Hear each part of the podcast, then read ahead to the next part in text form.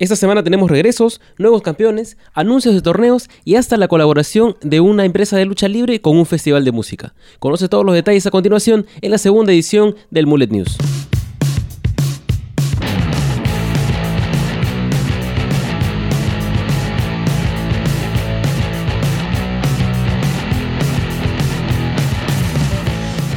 Antes de empezar, déjame recordarte que compartimos algunos resultados de diversos shows, así que si no quieres spoilearte o conocer qué pasó, puedes saltar al siguiente bloque que está todo eh, definido en la descripción del programa con códigos de tiempo por cada sección.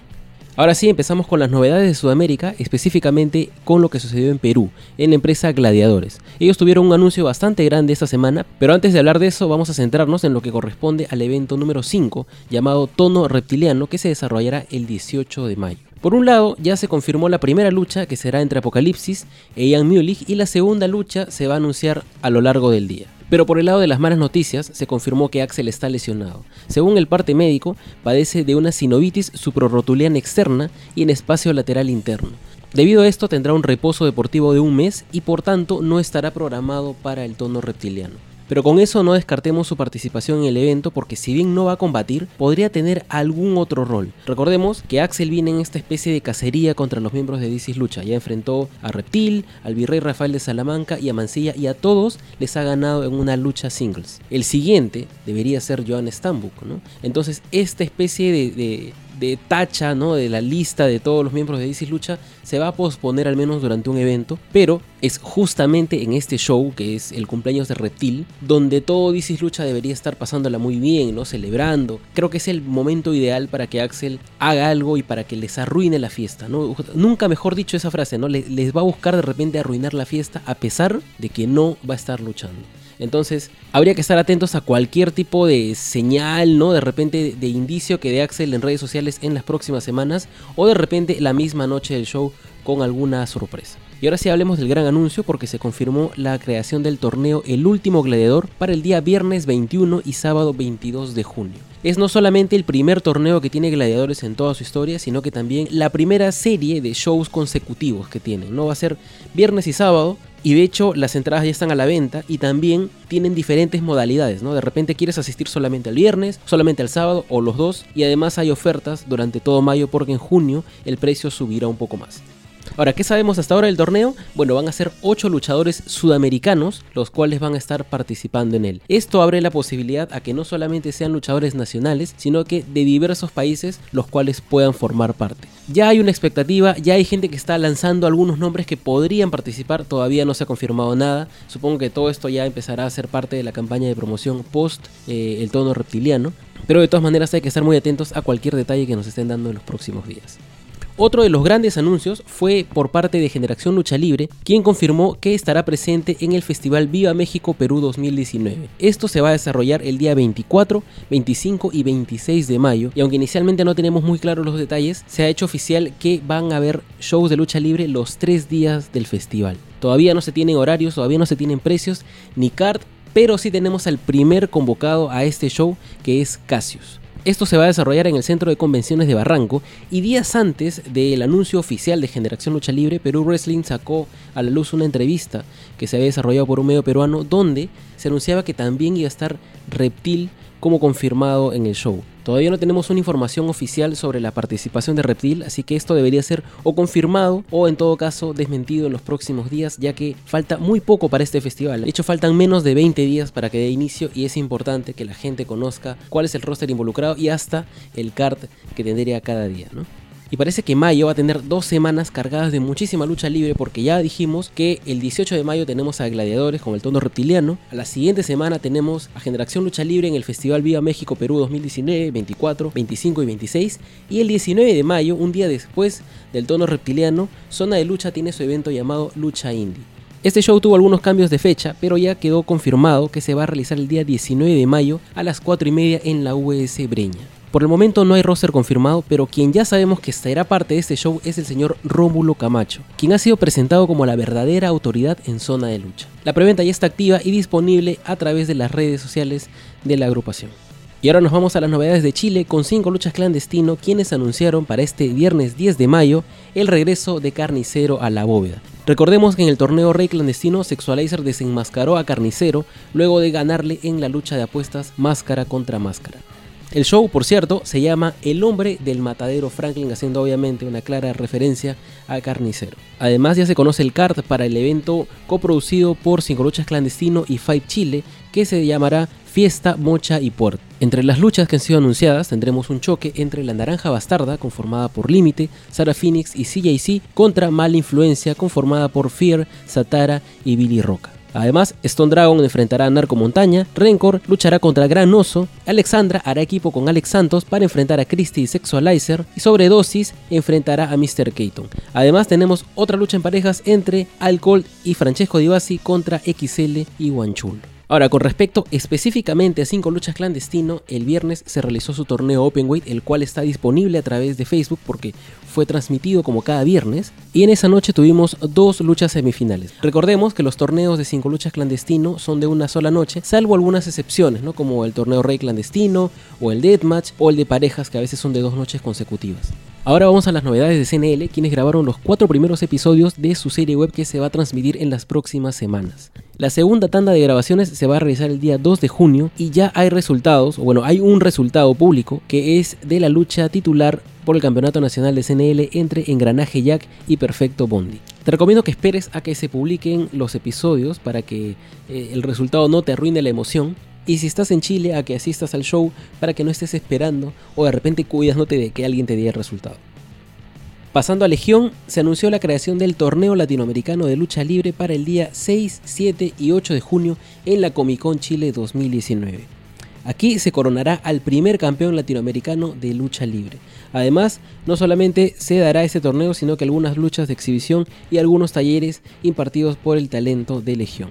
Este torneo apunta a ser algo grande y además Legión Nueva Era Argentina ya confirmó su participación. No se sabe todavía qué luchadores van a mandar de Argentina para este torneo, pero al menos ya contamos con la presencia de esta empresa.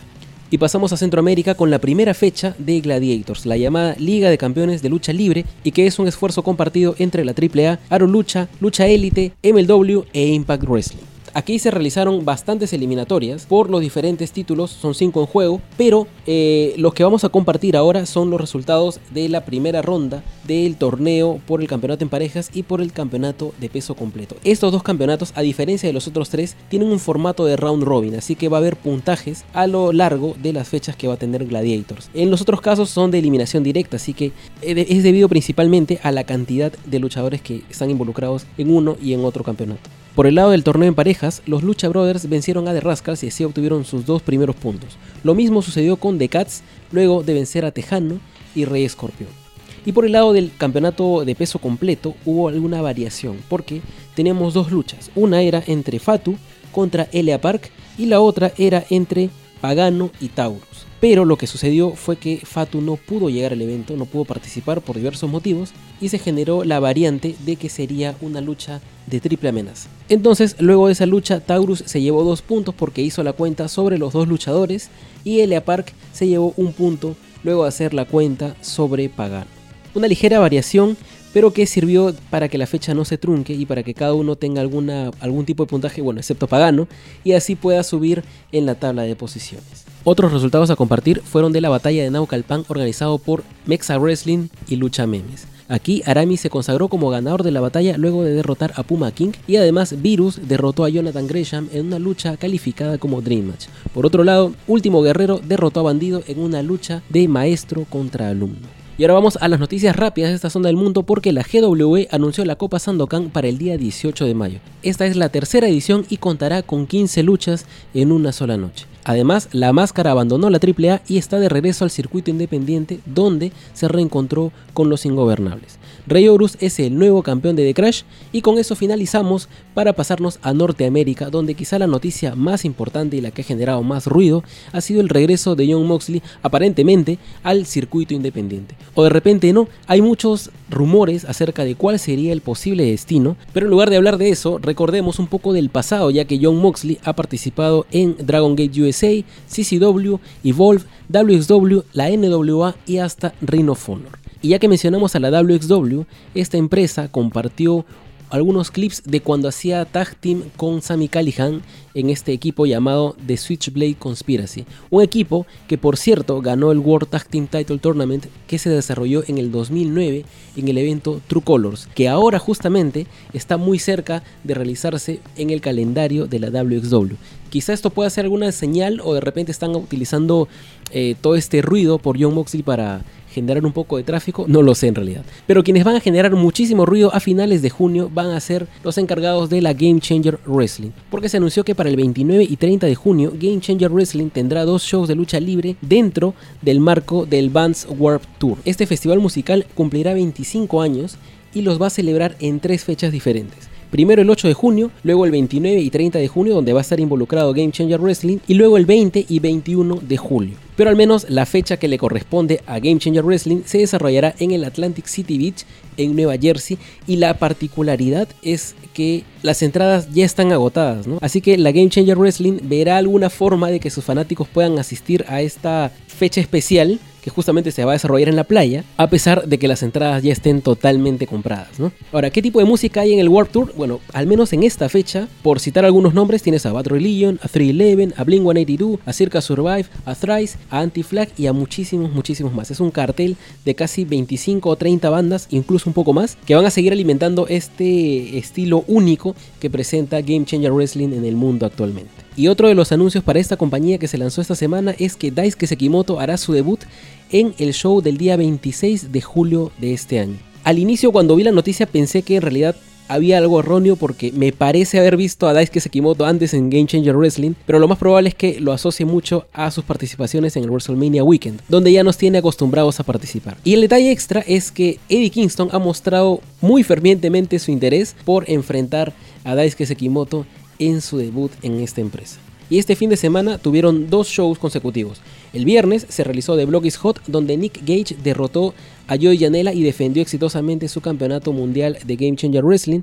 Y el día sábado en The Last Ones Left realizó lo mismo con Mans Warner, con lo que actualmente se posiciona con un reinado de más de 500 días con el campeonato máximo de esta compañía. Pasamos a las novedades de Joey Ryan, quien anunció su despedida del circuito independiente con la publicación de un polo, con nueva merchandising. ¿no? Hay rumores de a dónde podría irse, si a WWE, si a All Elite Wrestling, eso el tiempo lo dirá, pero lo que sí sabemos con certeza es que tiene fechas confirmadas hasta el día 24 de agosto. ¿Qué sucederá con esas fechas? De repente algunas se cancelarán, de repente se respetarán. Considero que sería muy importante que se haga lo segundo, pero al final el tiempo y los contratos lo dirán. Y por otro lado, Pro Wrestling Revolver cumple 3 años y tendrá un show de aniversario. Aquí participarán muchas estrellas y al menos en las luchas más importantes tendremos una Iowa Deathmatch entre Swaggle y Sammy Callihan, quien es como que el líder de la compañía, y una lucha bastante atractiva entre Eddie Edwards y Daga. Además, TJ Perkins se enfrentará a Ace Austin y a Rick Swan, y el Team Tremendos se enfrentará a Ohio vs Everything, a Besties in the World y a Arika Cannon junto a Jimmy Jacobs. Ahora pasamos a algunas novedades de All Elite Wrestling porque Chris Jericho apareció en una empresa de lucha libre independiente y luego fue atacado por Kenny Omega. Esto generó que otros luchadores se empiecen a involucrar al punto de que apareció casi todo el roster y se desarrolló una batalla campal en medio del ring. Además, el Over Budget Battle Royale que estaba anunciado para Double or Nothing ha cambiado de nombre y será conocido ahora como un Casino Battle Royale. Las reglas son de que cada 3 minutos entrará una oleada de 5 luchadores. Y esto finalizará con la entrada del último participante que será el Lucky 21. Todavía no se conoce quién entrará en qué orden, eso se irá develando en las próximas semanas. Ahora, para cerrar esta sección, vamos con las noticias rápidas, porque Kushida debutó exitosamente en NXT frente a Cassius Ono y Brian Cage se convirtió en el nuevo campeón mundial de Impact en el evento Rebellion, donde también LAX hizo lo mismo al coronarse como nuevos campeones mundiales en pareja. Además, se anunció un torneo por el recientemente creado National Openweight Championship de MLW, donde las semifinales se darán entre Alexander Hammerstone y Gringo Loco, y además entre Brian Pillman Jr. y Rich Swan. Ahora pasamos a WXW, quienes la semana pasada habían lanzado esta campaña de 7 anuncios en 7 días. Ya teníamos 4, nos quedarían 3, los cuales son dos de ellos nuevos participantes para el World Tag Team Tournament. Uno de ellos son los Anti-Fan Police y los otros son los Work Horsemen. Además, Lufisto hará su última aparición en Alemania en el evento Femme Fatals porque ya se acerca su retiro que ya había anunciado con meses de anticipación. Entonces, es la última oportunidad para el público alemán de verla luchar en un torneo, en un show, mejor dicho, donde todo el roster implicado son mujeres. Pasamos a Revolution Pro Wrestling, donde se anunció que el 29 de junio los cinco ingobernables, Naito, Bushi, Shingo, Evil y Sanada, estarán en Manchester. Y además el fin de semana se realizó su evento Live at the Cockpit 41, donde Aussie Open se enfrentó al Team White Wolf. Días antes, la WWE lanzó a través de YouTube completamente gratis una lucha que se había desarrollado justamente entre el Team White Wolf y Aussie Open, pero en España, en el evento La Hora de la Verdad del 2018, del 6 de diciembre del 2018 para ser exactos. Así que esto funcionaba como un preámbulo para quienes vayan a verlos en el Reino Unido este fin de semana. Y ya que hablamos de White Wolf Wrestling, Travis Banks ha sido confirmado para el evento Project White Wolf, que es una coproducción de la WWE y de Fight Club Pro. Y además su evento Total Rumble 9, donde participó Will Osprey, ya está disponible a través del servicio de streaming de la WWE. Si bien hasta ahora hemos estado hablando principalmente de empresas, eh, ahora vamos a hablar de un luchador en particular y ese es David Starr. Para empezar, este 10 de mayo en el show Epic Encounter de Revolution Pro Wrestling va a tener la primera lucha en escaleras en la historia de esta empresa y va a ser contra el Fantasma por el Undisputed British Cruiserweight Championship. En este show también se enfrentarán Suzuki Gun, representado por Minoru Suzuki y Zack Saber Jr., contra Aussie Open por los Undisputed British Tag Team Championships.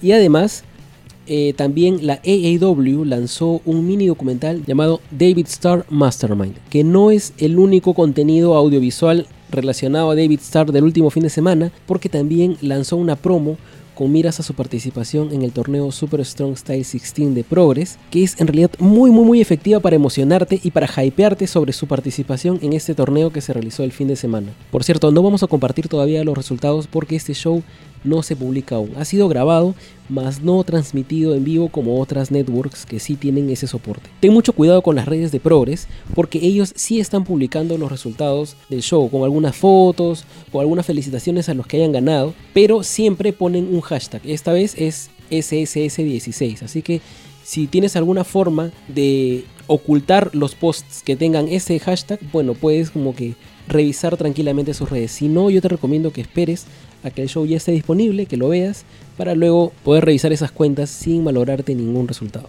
Y ahora pasamos a Asia con las novedades de Pro Wrestling Noah, quien anunció que Chris Ridgway participará en la Global Junior Tag League de la empresa que iniciará el 28 de mayo y que durará hasta el día 13 de junio. Aquí él hará equipo con Hitoshi Kumano y se enfrentará a los equipos conformados por Yoshinari Ogawa y Kotaro Suzuki, quienes son los actuales campeones junior en parejas, a High 69 y Minoru Tanaga, que son otro equipo, a Hajime Ohara, que es el nuevo miembro del Sugiura Gun, junto a Nosawa Rongai, y además a dos miembros de Ratels, Daisuke Harada y Tadazuki. También estarán haciendo equipo Seiya Morohashi y Junta Miyawaki. El último lugar de, esos equipos tiene una historia muy especial, porque durante dos años consecutivos Yohei y Hayata ganaron la Global Junior Tag League. Luego, por cosas de la vida, Yohei traicionó a Hayata y dejó Rattles para formar su propio stable que se llama Stinger. Y estos dos bandos han estado en una lucha continua durante los últimos meses. Pero en los últimos días, Yohei sufrió una lesión al pulmón y estuvo recibiendo visita de diversos compañeros, no solamente de su empresa, sino que incluso de otros lados, al hospital donde se encontraba. Hasta el momento, ninguno de sus compañeros de Stinger lo fue a visitar, pero curiosamente la primera persona que fue a visitarlo fue Hayata, ¿no? con quien han tenido muchos logros como equipo en parejas, pero también era justamente a quien Yohei había traicionado. ¿no? Entonces, muy a pesar de estas decisiones, Hayata sí seguía teniendo mucha consideración a Yohei, y esto aparentemente es recíproco porque él dijo que si había alguna manera de que él se sane antes del inicio de la Global Junior Tag League, le gustaría formar equipo con Hayata y participar con miras a obtener una tercera victoria consecutiva en ese torneo. Sabe muy bien que posiblemente los miembros de Stinger y los miembros de Rattles no estén de acuerdo a que estos luchadores enfrentados hagan equipo, pero estas victorias y esta historia de dos años atrás tiene todavía mucha importancia como para que dejen pasar la oportunidad. Y aparentemente las cabezas de Noah entendieron muy bien este mensaje porque ambos fueron confirmados como el último equipo en formar parte del torneo. Pero este torneo todavía va a comenzar más adelante en este mes y el torneo que acaba de tener su última fecha fue la Global Tag League. Durante la semana pasada Noah transmitió a través de YouTube la fecha que definiría quiénes van a la final. Y aquí se supo que el Sugiura Gun, conformado por Takashi Sugiura obviamente, y Kazuma Sakamoto, enfrentaría a Axis, conformado por Goshi Ozaki y Katsuhiko Nagayama, los actuales campeones en parejas de Pro Wrestling Noah. Se realizó la fecha final del torneo y ganaron los Sugiuragon, quienes se enfrentarán próximamente a Axis, justamente con quienes han, han finalizado el torneo en una lucha por los campeonatos en parejas. Y entre otras novedades, se disolvió un tag team, pero se formó un stable, porque el equipo formado por Kaito Kiyomiya y Keno, denominado Kaiyo, se rompió debido a que Keno culpaba a Kaito de que no hayan podido llegar a las finales de la Global Tag League. Y luego de mostrar su disconformidad no solamente ante Kaito, sino que también a la empresa, se juntó con Masa Kitamiya, con Yoshiki Inamura y Atsushi Kotoge para formar lo que ellos llaman Kongo, lo cual se traduce como diamante y va a ser un stable antisistema anti las decisiones que toma Noah porque considera que a muchos se les trata como esclavos y además que no toman decisiones correctas. Ante esto apareció Maybach Taniguchi, quien ahora empezará a usar el nombre de Shuhei Taniguchi, a brindarle su apoyo a Kaito Kiyomiya y a decirle a Keno que le iba a demostrar qué es lo que puede hacer un esclavo, entre comillas, de la compañía. Con esto pasamos a lo que sucedió en Dragon Gate porque se desarrolló su evento de Dora Life. Aquí Pac defendió exitosamente su campeonato frente a Dragon Kid y además Susumu Yokosuka defendió también exitosamente frente a UT. Pero lo más importante y el foco principal de cada show de Dead or Alive a través de los años es su lucha en jaula. Y estas luchas siempre tienen estipulaciones un poco raras. Este año se desarrolló la llamada Bones Steel Cage 5-Way Survival Match. Y esta consiste en lo siguiente. Tienes 5 luchadores dentro de una jaula, cada uno representando a una facción y tienes cuatro banderolas, una en cada esquina de la jaula.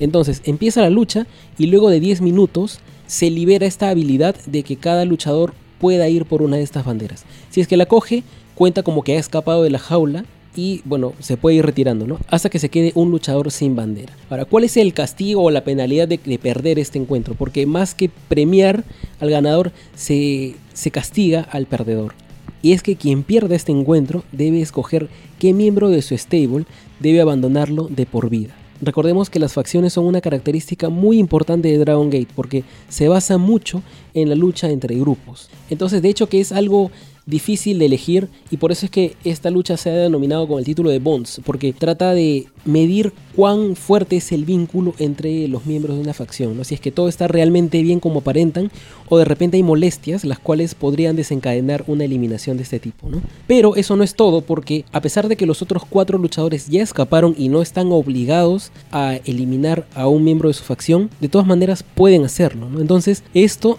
abre las posibilidades de que cualquier otra facción que tenga algún problema interno pueda resolverlo sacando a un luchador. Entonces, luego de contarte esto, si que quieres ver el encuentro, te recomiendo que saltes a la siguiente sección porque a partir de ahora vamos a compartir los resultados de esta lucha, ¿no? Pero bueno, para empezar vamos a hablar de quiénes estaban luchando en este encuentro y representando a qué facción. Casey estaba representando a Natural Vibes, Yamato estaba en nombre de Triumph Vanguard, Shun Skywalker en nombre del Doyo Mochizuki, Naruki Doi para representar a Maximum y Bigard Shimizu para representar a Red. Entonces ahora sí pasamos a los resultados y esta es la última advertencia de spoilers. Casey, Yamato y Naruki Doi obtuvieron una banderola y luego del encuentro cada uno salió con su stable a decir que todo estaba bien, dar un mensaje al público, entonces no iba a haber ninguna eliminación. Además, Yamato anunció que Flamita iba a regresar a Dragon Gate en el próximo mes. Pero eso no sucedió con Shun Skywalker porque a pesar de haber agarraba una banderola, cuando le tocó salir junto a su stable, dijo que él sí iba a usar esta habilidad de eliminar a un miembro del equipo. Él pertenece a Doyo Mochizuki y en realidad debería decir pertenecía porque en una decisión que sorprendió a todo el público, en lugar de él escoger a otro de los miembros, para eliminarlo, se eliminó a sí mismo del stable. Esto no fue bien recibido por la cabeza del grupo que es Masaki Mochizuki, quien lo cacheteó en realidad y esto en realidad abona mucho el terreno porque en los próximos días inicia el torneo King of Gate y una de las luchas va a ser entre Shun Skywalker y Masaki Mochizuki, quien con toda esta autoeliminación del grupo pues va a hacer que esté furioso y la lucha va a ser muchísimo más personal. Quien perdió el encuentro, quien se quedó al final, fue Bigar Shimizu, por lo que mandó a llamar a todo Red para que se ubique en el ring.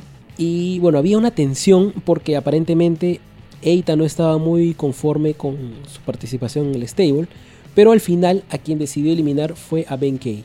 Y aclaró también que toda esta disconformidad de Eita, todo este, este hit que había entre, entre los dos y el resto del equipo, había sido parte de una treta y que jamás podría eliminar a Eita porque es el líder verdadero de Red. Luego de atacar todo el grupo a Ben Kay y de abandonarlo, Ben Kay tomó el micro e indicó que de alguna forma tanto Bigger Shimizu como el resto de Red iban a pagar por lo que habían hecho y que además no le estaba pidiendo al público que lo aliente, sino que solamente vea lo que iba a hacer. ¿no? Realmente te recomiendo que siempre veas los encuentros en jaula del Dead or Alive porque tienen muchas, muchas cosas muy divertidas en realidad. Todos los luchadores están alrededor del ring con diferentes armas y con muchas otras cosas para evitar que los contendientes agarren estas banderolas. Entonces es una de las luchas más divertidas que se dan cada año, no solamente en Dragon Gate, sino que en realidad en el mundo del puro y sería bueno que veas ediciones pasadas y que se te vuelva también como un clásico año tras año. Ahora pasamos a las novedades de New Japan, quien tuvo su show Wrestling Dondaku dos noches consecutivas y con bastantes sorpresas también implicadas.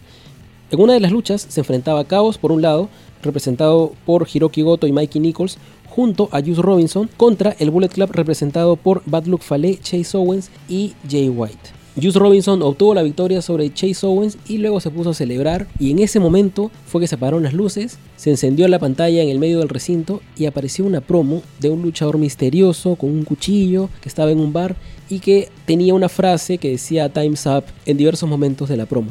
Este luchador aparecía como retador para Juice Robinson para el 5 de junio, que es la final del torneo Best of the Super Juniors. Y ya hay nombres, ya, ya hay posibles candidatos y quizá el que suena con más fuerza es Chris Brooks. Sin embargo, supongo que esto se mantendrá en incógnita todavía durante el próximo mes, hasta que en algún momento un indicio salga y permita confirmar que realmente es o no es Chris Brooks. Por otro lado, Taichi derrotó a Jeff Cobb y se convirtió en el nuevo campeón Never Openweight y Dragon Lee retuvo su campeonato frente a Taiji Ishimori. En la noche 2 debutó el Fantasma, el último integrante en participar en el torneo Best of the Super Juniors, junto a Taiji Ishimori para enfrentarse a Will Ospreay y Dragon Lee. Además, Tetsuya Naito retó a Kota Ibushi para el 9 de junio en Dominion y Tanahashi anunció su regreso al ring para la final del Best of the Super Juniors también el 5 de junio. Kazuchika Okada retuvo su IWGP Heavyweight Championship frente a Sanada y luego recibió para sorpresa del mundo entero el reto de Jericho para Dominion. Con esto tenemos ya tres luchas confirmadas para Dominion. Por el IWGP Heavyweight Championship Okada contra Chris Jericho, por el IWGP Intercontinental Championship Kota Ibushi contra Tetsuya Naito y por el Never Openweight Championship Taichi contra Tomohiro Ishii. Además, como cada lunes, New Japan compartió una lucha gratuita a través de YouTube y a través de New Japan World entre Dragon Lee y Hiromu Takahashi con el marco de que se desarrolló en el Best of the Super Juniors y el torneo pues ya está a pocos días de empezar. Y con eso pasamos a Australia brevemente porque en realidad es una noticia muy corta, pero se confirmaron también para el Southern Showdown, que es esta gira de New Japan en Australia, en Melbourne y en Sydney, la presencia de los Guerrillas of Destiny, Tamatonga y Tangaloa.